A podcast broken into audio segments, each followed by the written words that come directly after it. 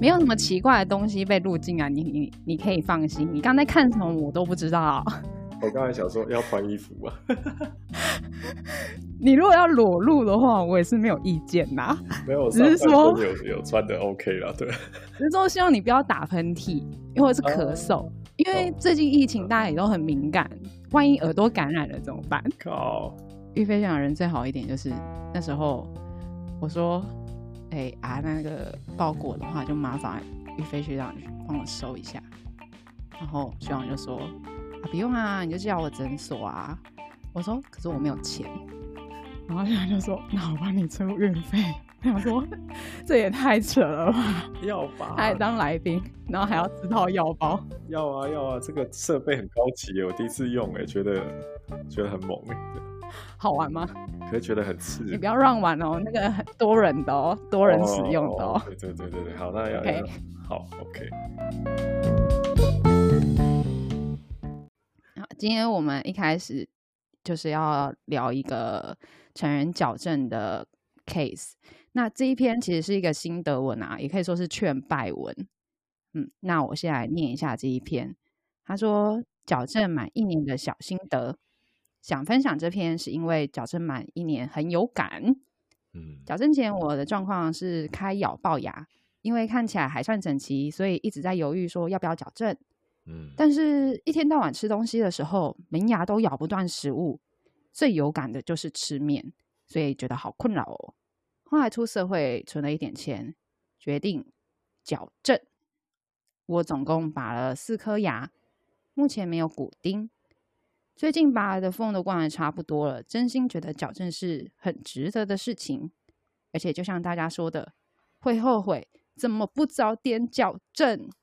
矫正过程中最讨厌的大概就是每次回诊完牙齿要酸痛的两三天，有时候晚上睡觉也会觉得超痛，还有也很讨厌吃完东西会卡一大堆残渣在嘴里，所以我都会不由自主的用舌头去拉，很丑。但好处是前期拔牙期间都不太想吃东西，导致有瘦一点点，而且会很注重牙齿的清洁。顺便推荐大家可以用冲牙机哦。矫正半年后，我买了一台冲牙机，真心好用，清的很干净。嗯，最开心的是脸型变顺了，也不用像以前一样拍照都只能挑右脸拍，开咬也完全改善。虽然还有一小段路要走，但是走得很开心。哇，这篇如果是矫正医师看到，应该很有成就感吧？觉得还好哎。啊？为什么你觉得还好？因为没有图，是不是？呃，就是说，其实我真的可以乱讲哈，这随便乱聊哈。啊，可以乱聊，像聊天一样这样。就是他其实是没有照他的侧脸啊，所以你也不知道他到底改变多少。变整其实一定有了，嗯。哦。那是基本需求吧？对。你你是觉得他只有拍下半部没有整脸是不是？侧脸吧，我觉得主要是侧脸。哦，嗯，哎，我有一个疑问呢，嗯，就是我觉得上矫正器啊，嗯，本来就是会凸啊，那你这时候在嘴凸的时候去评估嘴有没有凸，到底就是可以看得出几分呢？其实影响超级小，哎，就是有没有上矫正器跟嘴唇没有差多少，真的这是有证实的。真的没错，那是我个人的误会。嗯嗯，除非真的是年太厚的那种，现在很少。对啊，嗯，因为是成人矫正，其实成人矫正来说的话，一般病人的动力都会比较强。就看到这一篇来说啊，它其实有两个很重要的动力，第一个就是美观，对；第二个就是它功能，因为他以前觉得他开咬，所以面都咬不断，觉得很困扰。现在呢？因为有钱呐，有钱就可以，就是钱钱对不起，我要花在很酷的事情上面喽。嗯，然后他就去矫正了。嗯，所以，嗯，大部分的病人如果成人矫正，很多都是这种，for 美观，对不对？啊，我是不是一直打断你？我意思就是说，他是为了美观而来的。对你就像你说的，就是说啊，就是为了美观的问题，然后自己也有一点钱。那除非你手抽是 SSR 啊，不然的话，大部分的人应该都是这样子的啊。爸妈可能觉得，嗯，牙齿的重要性没有那么高，或者是爸妈觉得自己的小朋友怎么看都是漂亮、正、可爱、帅，所以就不需要矫正啊。我的小孩这么漂亮，等到你需要矫正的时候，可能已经就是二三十岁了。嗯，这时候你觉得有差吗？就是说几岁矫正真的有差很多吗？哦，你在说年纪的部分啊，其实啊，讲学术一点来说啊，就是你也知道，前面八颗长出来就要第一次评估了，真的。嗯嗯。可是如果真的，如果不是矫正的诊所，也不会这样跟你讲，他们就会说等十八岁以后再来看呢，这样。嗯。你觉得是只是耽误了这个孩子吗？呃，我觉得哦，就是前八颗长出来，如果没有评估的话，它有一些。后道问题的话，可能真的就会耽误。那如果都正正常常长，我觉得是还好。反咬就是要先改，这会不会太学术啊？天哪！反咬就是刚才讲的这个后道。嗯，后道现在大家应该都很熟了吧？因为有后道星球那些有的没的东西出来，所以你觉得就是如果说这个小孩他真的是骨性的问题，就是骨头有一些反咬的情形啊，会影响他之后的骨头发展，确实。成人胎矫正的话，需要花更多的心力。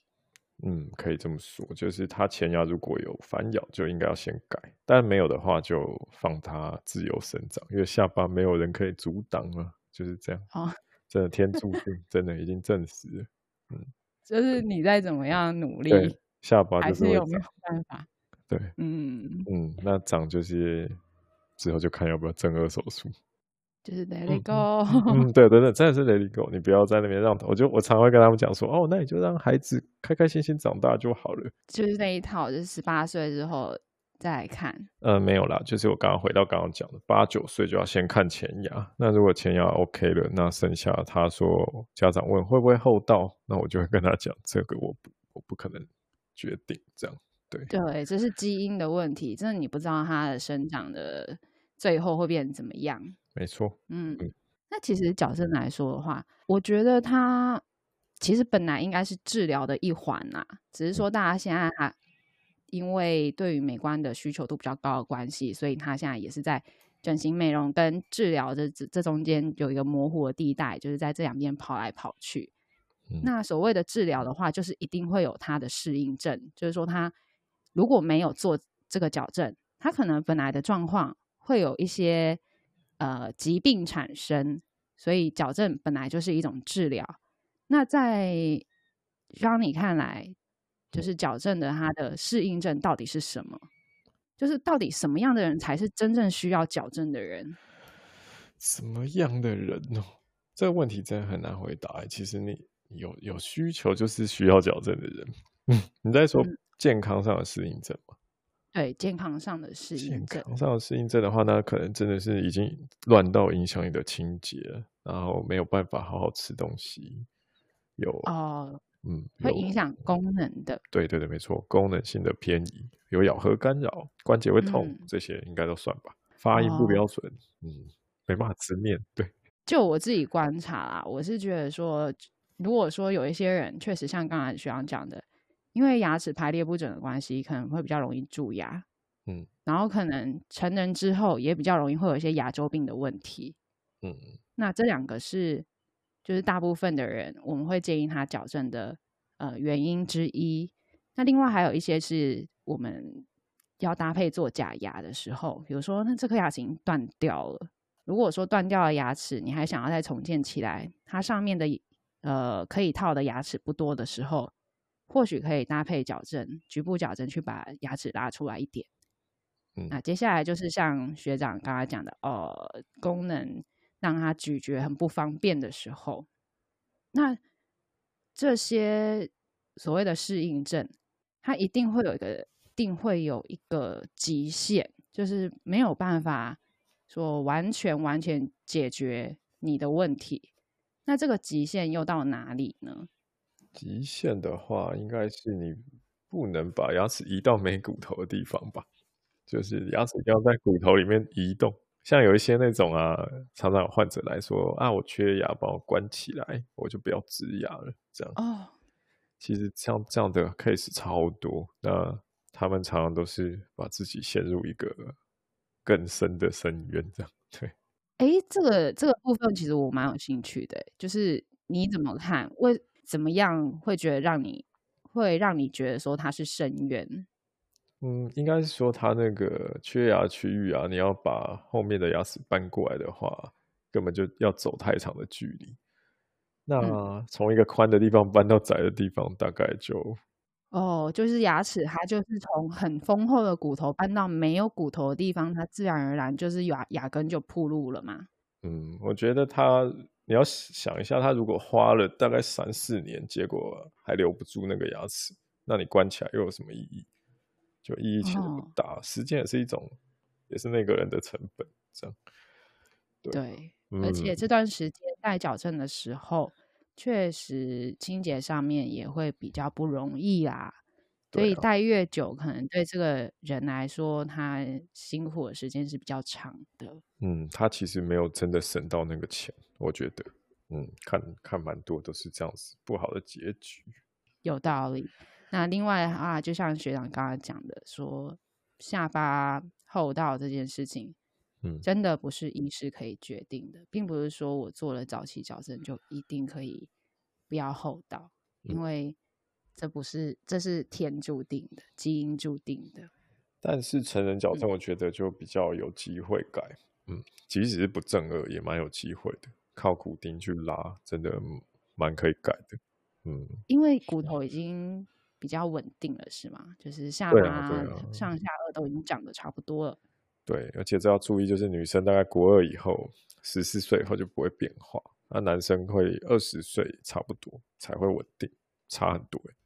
哦，骨性的问题的话，或许你有两次机会，第一个黄金期就是长四颗门、八颗门牙的时候，嗯嗯，然后第二个黄金期的时候就是国中的时候，或许你可以再评估一次，等你下巴全部都长好了。对，女生是国中了，男生大概高中毕业差不多。嗯所以你自己的 case 你也都是这样子来评估的？对啊，对啊，我 class three 的就按厚道的厚道的 case 做，最近做蛮多，也没有去 class three，OK，好好好，非常的 normal，完了完了，职业病，对对，职业病出来，我一直尽量要避免，嗯，对啊，一直避免自己，一直避免让大家发现你是一位牙医师吗？对，我想说我做了很多努力，对普通的 talking 这样，对。OK，OK。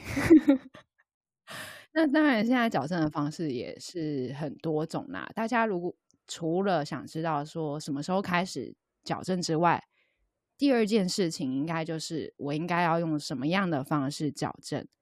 最流行的就是影视美，嗯，然后戴蒙、舌侧矫正，嗯，等等，就是看你要透明还是大钢牙。嗯我是消费者，我真的不知道我应该选哪一个比较好，越贵越好吗？应该不是这样说。影视美其实行销做的很成功啊，你看现在什么李千娜、瑶瑶都在帮他们代言，那他们就是一个商业巨兽，可以这么说。对，那他们就是你平常按粘的矫正器跟线，它变成透明的，就是这样简单的道理。所以原本。要拔 case 不会就变得不用拔牙，然后要打骨钉不会就变得不用打骨钉，嗯，这是不可能，就方法是一样，只是啊，我觉得有一个很好的形容，就是最近很流行跟病人讲，隐适美就是 Tesla，然后其他的矫正就是油车，就就是要加油的，那 Tesla 就是影视美可能是电动车。传统的加柴油、加加汽油的油车，一个是最新的、最 sharp 的，就是油车。对对，电动车了。哎哎呀，那这样子，如果说影视美扛拜传统角色，不就是油电混合？哎，好好，以后我就这样跟病人讲。你帮我想了新的 slogan，对，这就油电混合体啦。对，油电混合体，其实我觉得是最理想的。说真的，哦，真的，油电混合体是最理想。为什么？为什么？哎实在是太，我都想为这个这个形容发一篇文了。就是油电混合体可以享受到油车的优势，也可以有电车的优势，这样子。对啊。但你这个讲法，我我要质疑你哎。很多人都会说，哦，你就是享受了 A 的优点，又享受了 B 的优点，但同时你也承载了 A 的缺点跟 B 的缺点啊。呃，还好哎，我觉得这就是看你在哪个阶段啊。你看，比如说，比如说初期。矫正初期，你用影影视美来做，那就像车子在低速的时候，可能你就可以用个电吧，比较省嗯，然后比较舒适，然后安静没噪音，嗯，那有些重点要操控性比较好的时候，可能还是油车有一些优势吧。哇，实在是形容的太贴切了，对。我我我我现在大概可以 get 到你的点，嗯，你的点应该是说，你很清楚的明白这个电动车的优势、优点跟缺点，你也很明白就是传统车，嗯嗯嗯，油车的优点跟缺点，你知道要怎么样去让这个电动车发挥最好的效能，然后降低它的就是缺点，嗯，跟来跟这个油车做搭配。是这个意思吧？嗯，没错，所以可能还是牵涉到驾驶的问题啊。对，就是这样。呃，我常常都跟患者讲，用什么工具不是很重要，就是大家假设今天都要去台北，只是你要坐，就刚刚说的嘛，电动车或是油车，但目的是一样。但如果你要坐电动车，就会往台南开，大概也是啊，不小心用到烂导航啊。对对对，就是驾驶就。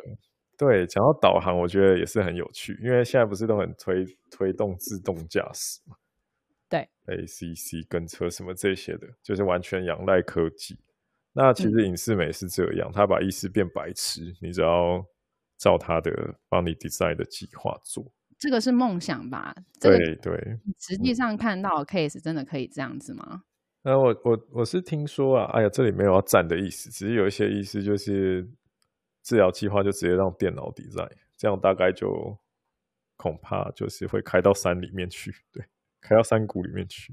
我是这么想的啊，就是说你眼，你当然你可以选择一个眼睛闭起来的医师嘛，可是东西就是上不去，你能怎么办？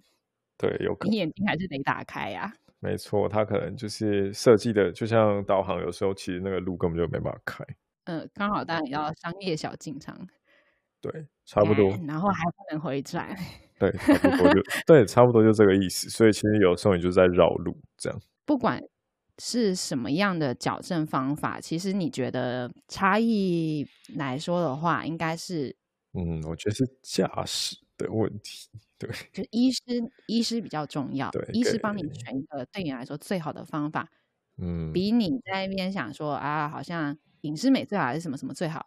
根本就其次的，没错，就是藤原拓海跟三宝开车的概念差不多。头文字 D 的驾驶很强，那如果开一辆破车，应该也是开得到了。传假设你说传统矫正器是破车的话，传统矫正是破车啊？你这样传统矫正的医生气死？没有啦，我就是做传统矫正的啦。我开破车哦，对，开破车啦，破车啦，对啦，很阳春的。日日系车了，省钱了。对，头油塔的，头塔好啊，对，对啊，对，可能比较没有那么瞎趴，但是比较扎实，对，实用，实用型的啊，家庭用的，没错。那如果三宝开特斯拉，还是会 开到 安全岛上，而且不要有那种大品牌的迷失。像你刚刚讲的戴蒙，我觉得就是一个很有趣的问题。嗯，愿闻其详。就患者来说，你们有没有做戴蒙？对，嗯，那我都觉得非常难回答。戴蒙只是自所是，可能自排车的其中一个品牌。那你要买自排车，你不会去问他你有没有卖，你你有没有卖头油塔这样？对，其实自排车大家都有卖啊，只是他们只知道可能行销做的比较好这样。哎，你这个切入点也是嗯蛮有趣的。所以你会你会就是别人问你说，哎啊，你们有在做代盟吗？嗯，然后你就会想说，就是哎，为什么是问这个问题啊？这个我们有做啊，只是不叫代盟而已，我们叫代 Q。对对，其实就我我会这样给他比喻啊，因为我就说哦，戴蒙就是欧美的牌子，那你不会在台湾开一台美国皮卡，就是嗯，对，就是美国那种大的 SUV 很多，可是那是在很宽的路。那台湾人嘴巴很小，就没有那么适合。其实，但我要帮消费者说一句话，嗯，我觉得他们没有管到，知道说所谓自锁式矫正，嗯，这件事情，就是他们不知道说自锁式矫正，戴蒙只是自锁式矫正其中的一小项。嗯，没错，对，那就他们只能就就像影视美一样，现在有在做数位矫正的，应该也不只是影视美啦，没错。嗯那但是大家都只知道影视美，因为他们广告打很大，他们只能就说啊，我要那一种。但那一种其实，在他们心中，应该是就像你讲的，就是就是自所事，或是他就是想要他讲说我想要影视美，其实他讲的是我想要透明牙套，对对，他只是想表达这个意思。没错。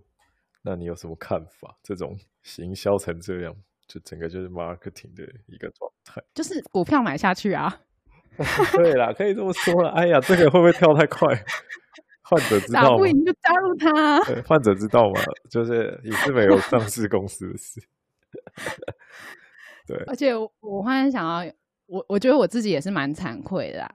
怎么说？我觉得我们从学校出来之后，矫正就是零啊。因为我自己现在是矫正患者，嗯，但我就这一块，我对我来说几乎是零啊。我只知道萌芽顺序啊。很好笑的是，我那时候就是要要绑橡皮筋，嗯，橡皮筋矫正橡皮筋就是上下上下颚的把它呃绑在一起，嗯，然后让力量分布比较好吧。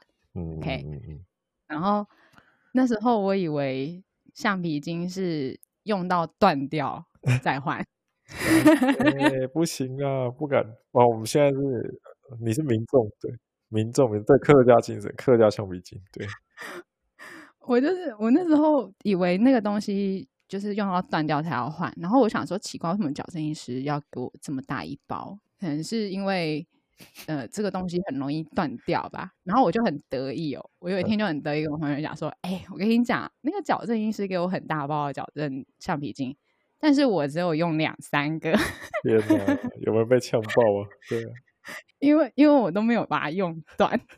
然后然后我同学就说，哎、这个东西不是应该每天换的吗？天哪，不错哦，蛮猛的。上面有没有有食物的香味？对，拿下来的时候，会拿下好不好？哦，拿下来洗洗再挂上去，这样，对，这客家精神，对啊，对，很猛，不错不错，对，所以不要说一般人了，你看我连我念过牙医系，我也是对矫正真的是非常的无知哎、那怎么办？我觉得，我觉得只能怪公司吧，可能行销真的太强了，要怪怪其他公司行销不力。那你们会推荐就是其他公司就是加强行销这一块吗？其实我觉得不会，我觉得，嗯，可是有一种讲法说，你应该要从消费者那里开始教育，然后他就像影视美现在就这样啊，拿着他的品牌，然后来跟医师讲帮我做，那已经是变成本末倒置，也蛮恐怖的。他就一定要做这个，嗯我觉得也没有关系，因为真的会有人因为你没有戴蒙就不给你矫正吗？那我觉得不会啊，这因素蛮小，只是你要花时间跟他解释。戴蒙也是可以用，但就是不是不是很适合东方人。哇，这样要站到戴蒙的意思，糟糕。我自己也是用戴蒙，好，那我反过来讲一下好了，就是你把美国皮卡开在台湾的路上，虽然车很大，但是会开的人还是开的很好，应该没有地图安慰我是炮这样。因为我这我这车已经买下去了，你还想怎样？对对对，你就是开美国皮卡这样。对，你的意思就是开比较大台的车。硬要开啊，硬开。对对对对，没关系，我相信他会开在正确的道路上。其实大部分的病人他都是信任这个医师比较嗯多啦。那怎么样去博取这个病人的信任，又是另外一个故事了。嗯，对啊，嗯，是的，嗯，我我看法是这样子。嗯嗯嗯嗯，所以还是回到驾驶的问题，就是这样。嗯对，但是这是这也是最难的一件事情，因嗯为有些人就是说的比做的还好听啊。嗯，你要怎么让病人知道你是说的跟做的都差不多的医师？应该大部分就是拿那个过往的案例来给他看吧。对，对啊，应该是啊。当然，案例也有可能有些人是拿别人的来给人家看，也有可能。这么有小聪明的哦。呃，这也太讲的真含蓄。对啊，有啦，你好像知道很多内幕哦。说还好还好出来。我们要维持皇城内的和平。好，那接下来病人也会 care 另外一点，就是我要不要拔牙？这个问题，我就我第一件事就会先问他说，哦，好像在看诊哦，就是我会问他说，你觉得你现在假设没有露牙齿就比起来的脸型，就是你满意吗？那哦，对啊，你就叫他闭起来，然后看这样子你满意吗？因为有很多人来都说龅牙嘛，那你到底是牙齿龅还是脸凸，根本就他自己都不清楚，所以我就叫他闭起来。对，然后或是自拍照拿出来没有效的，如果他闭起来也不满意的话，那多半就拔牙机会就大增。当然是会跟他先把丑话说在前头，如果你都不拔的话，大概外观不会改变到多少，甚至还会更差。而且东方人、亚洲人大概有七八成都要拔牙。说真的，嗯，如果以现在的审美观来说。就我们脸比较平，东方人是不是嘴比较粗？不会啊，我其实就之前有演讲有报过一个 paper，就是我们头真的比较扁嘞。那不是因为我妈小时候都没有给我测试的关系吗？才不是，那是迷信。其实那有一个大数据统计，而且那个 paper 蛮有趣的，他是在讲那个现在不是很多穿戴装置嘛，VR 什么的。那他们设计 VR 头盔的时候，就是有去统计亚洲人跟西方人的。头围是怎样？扁头就是东方人头比较圆，然后西方人是高加索人，就是比较椭圆。找了一千个人去量他的头，然后三 D 扫出来的大数据，这样我觉得 paper 很有趣。我有个疑问哦，就是它就后面的头是扁的，它会影响到前面，就是你外观上面的哪一哪一个点会比较明显？就会显得嘴更粗吗？还是怎么样？我其实讲一下，就是大概眉心啊、三根这一带，就是东方人真的凹蛮多。就 T 字地带啊，T 字地带会太学术吗？应该还好，不会。对，那那个地方就是东方人真的是比西方人凹蛮多的。然后相对来说，是不是嘴唇就看起来比较凸？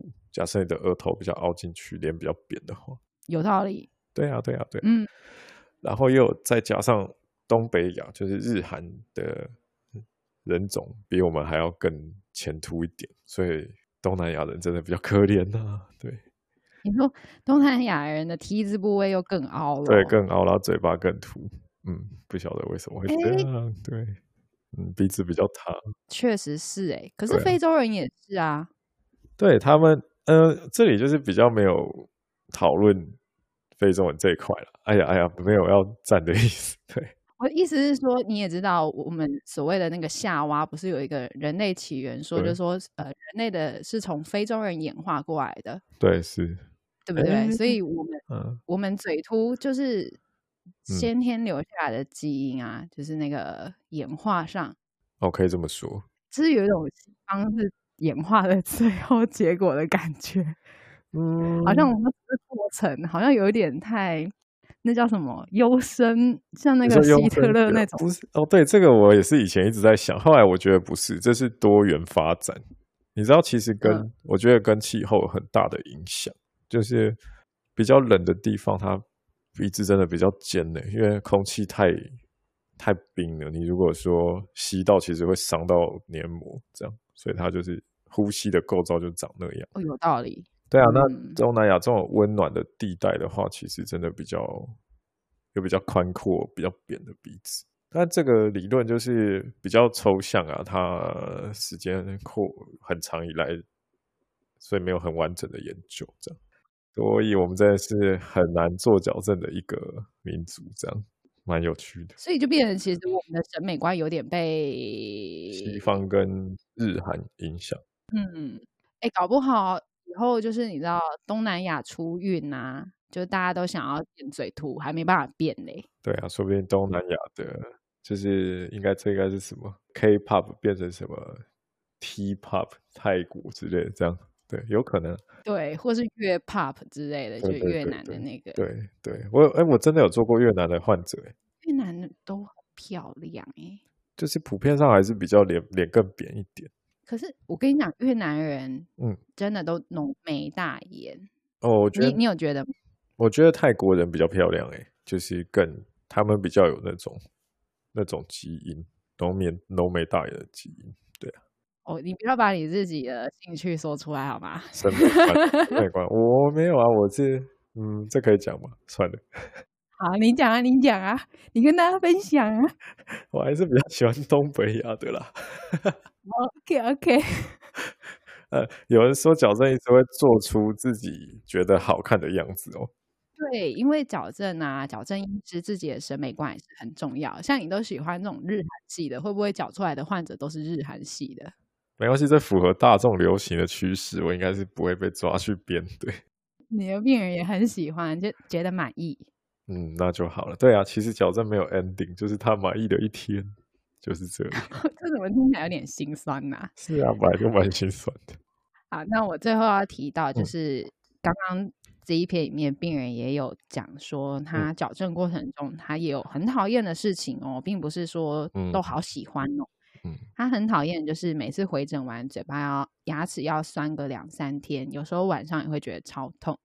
嗯，然后呢，吃东西的时候也有很多残渣在嘴巴里面，然后每次都要用舌头去拉，很丑。嗯，这个我也是切身之痛。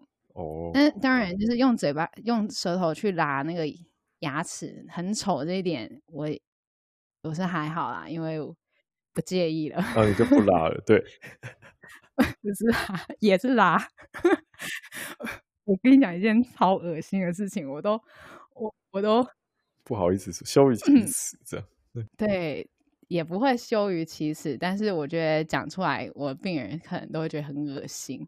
真的哦，就有时候可能因为上矫正器真的清洁比较困难，有时候你刷完牙之后，难免还是会有一些菜渣，还是在矫正器上，尤其是传统的矫正。然后有时候就是刷完牙，然后看着看一半的时候，哎，又有东西可以吃了耶！靠，对了，一个反一个那个仓鼠的概念，这样，对对对，储储存一波这样，就是永远都有东西可以吃，不会饿到。没关系啦，反正现在戴口罩没有人知道，对不对？大家都戴口罩，对。然后这时候你该怎么办？如果是你，你会怎么办？我还是患者啊，嗯。你是患者的话，哦，我当下可能如果在看诊，还是先吃掉好了，吃一波。对，对啊，所以我也是吃掉，不然怎么办？你总不能又把它藏回去吧？对啊，没关系啦，不会脏啊，都自己的东西。对，你说酸的问题是吗？这个对啊。酸不是很好吗？酸才会动啊。对，所以我也是这样子勉励自己。不过那个酸有时候是真的会，连睡觉的时候都觉得蛮痛的。嗯，其实我自己最近也有戴隐适美，我是带好玩的。你有感受到吗？我有啊，我觉得醒来的时候真的超酸的，肉不太能咬。是，就是像这样啊。嗯。那这些就是必经之痛啊，没有办法。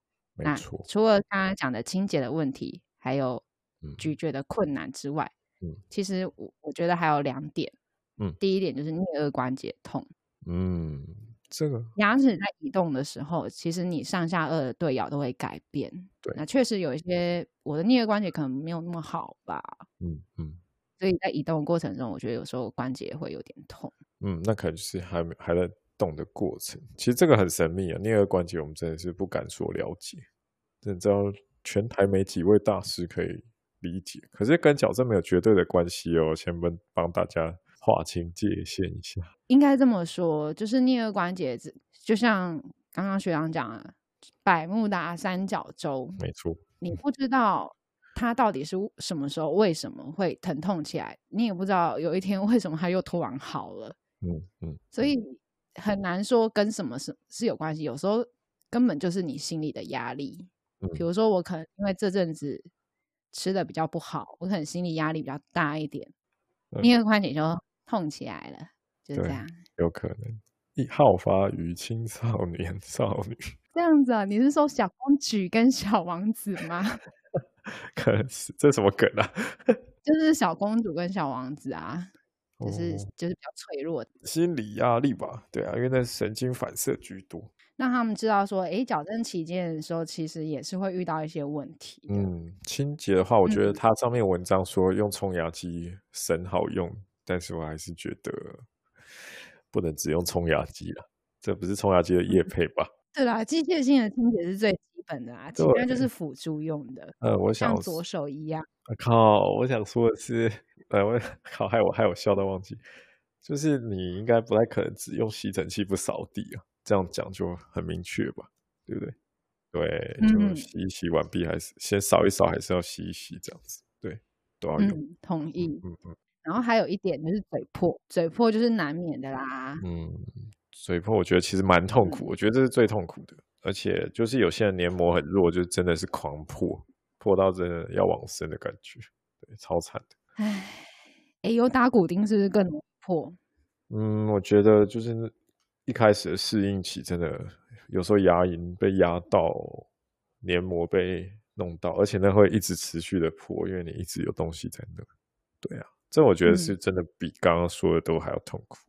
我觉得哈，这就是迪士尼的公主系列，公主系列你知道吧？你有看过吗？有啊，因为迪士尼所有的公主其实都是很痛苦的。才变公主的，哦，就比如说睡眠要被针扎，嗯，然后白雪公主就要吃毒苹果，嗯，你要成为公主之前，你就是有一些苦，有些难，就是要先历经那些东西嘛。好，我觉得这个这很赞诶，这好像可以拿来跟患者讲，可是这样会不会太嘴啊？对，好像有点嘴。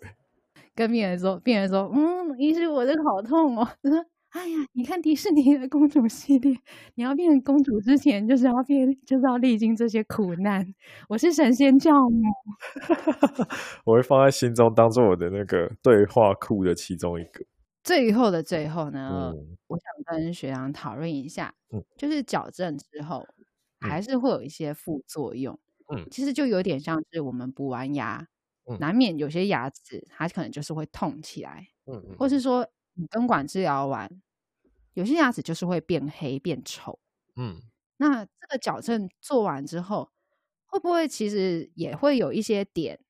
哦，因为像我个人，就是牙龈就萎缩了，跑出了一个黑三角。哦，对，这个早上刚讲，还有嘞，你觉得有什么副作用？你先黑三角之外。